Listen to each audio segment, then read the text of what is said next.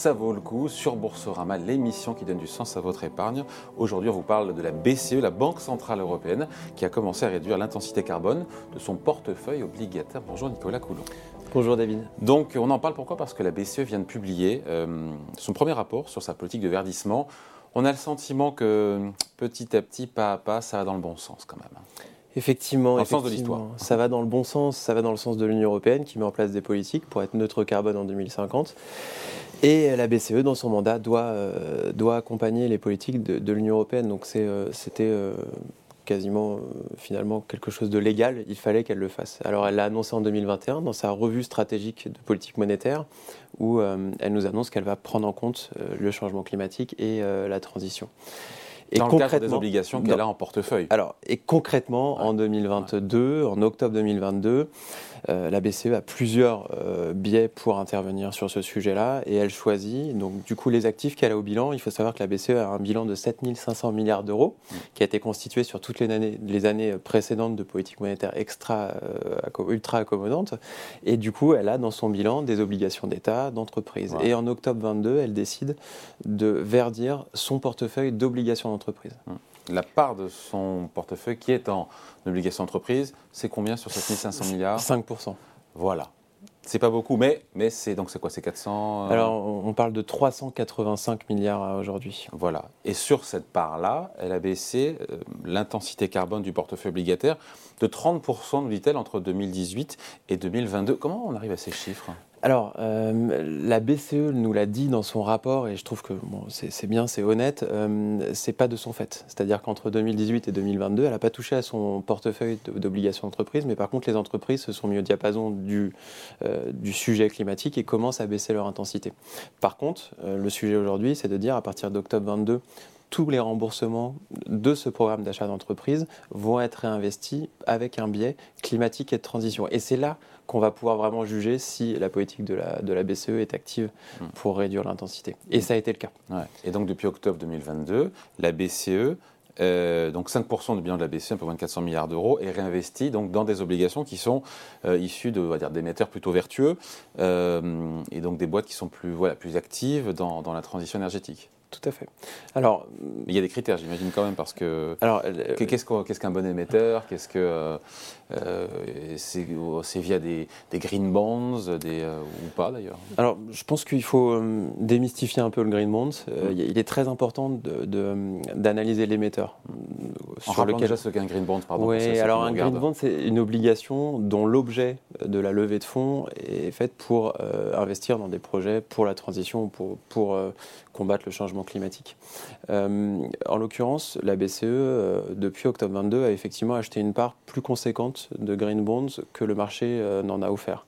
On parle d'à peu près 40, 40 à 50% contre 20 à 30% Donc effectivement, la, politique de greenification du bilan de la BCE va se tourner plus vers ces obligations-là, mais c'est surtout les émetteurs et l'analyse de l'émetteur. Et là, la BCE nous donne entre guillemets une méthodologie qui, se décompose en trois aspects, en trois axes. Le rétrospectif, c'est-à-dire qu'elle va analyser les entreprises euh, et la réduction de l'intensité de l'entreprise sur les dernières années. Donc euh, voilà, on regarde dans le rétro, est-ce que les entreprises ont déjà commencé à agir? Le deuxième point, c'est le prospectif, c'est-à-dire tout ce qui, toutes les politiques qui vont être mises en place, toutes les annonces. Euh, une entreprise qui dit, bah, nous, on va réduire de tant de pourcents l'intensité carbone d'ici 2030, puis d'ici 2050. Et puis, un troisième point qui me semble vraiment intéressant, c'est l'analyse de la donnée climatique donnée par l'entreprise, justement. C'est-à-dire qu'aujourd'hui, une entreprise peut arriver et dire bon bah voilà nous ça va être moins 30 euh, d'ici euh, mm. d'ici 2030 mais ok on parle de quel scope? Est-ce que les scopes correspondent bien à l'activité de l'entreprise par les émissions soit de l'entreprise. de l'entreprise soit du fournisseur soit du produit euh, si on veut vraiment schématiser. Et donc du client. Et, donc du client. Donc en fait une, une, une politique climatique d'un émetteur dépend vraiment de son secteur. Mm. et donc il est très important de bien analyser le secteur, euh, l'entreprise par rapport à ses pairs, euh, tous ces aspects-là. Bon, euh, après on se dit, mais des green bonds, est-ce qu'on peut financer des green bonds de n'importe quelle société ou dans n'importe quelle activité ou est-ce qu'on peut exclure des secteurs? S'il y a une boîte qui est polluante, qui est pétrolier ou autre, ou chimiste, et met des green bonds, est-ce qu'on se dit, bah, on accompagne la transition ou on se dit, oh là, on ne touche pas au secteur parce que ça reste pas clean?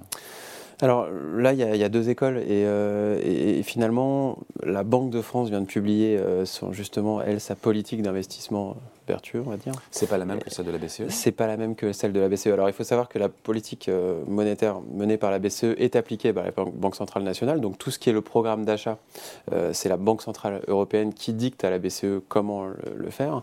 Par contre, la, Banque centrale Banque de France, elle, a aussi des portefeuilles à gérer, notamment pour ses salariés ou ah autres. Et dans ce cadre-là, la Banque de France vient de sortir une politique climatique qui met en avant l'exclusion de toute entreprise qui développe de nouveaux projets d'hydrocarbures d'ici à fin 2024. Ce qui est Banque de France plus rigoriste que la BCE. Exactement. et, j'encourage, on encourage tous la, banque, la BCE à suivre un peu le, pas de, la Banque de France. Bon, euh, on se dit que c'est bien quand même parce que quand on se regarde, parfois on se désole, puis quand on se compare, on se rassure, notamment en termes de banque centrale. La BCE, quand elle se compare aux autres, est avant-gardiste, mais on parle quand même de, ça concerne tout ça, ce verdissement, 5% de son bilan. Voilà, on dit les choses. Donc euh, on peut s'interroger sur l'impact réel sur l'économie.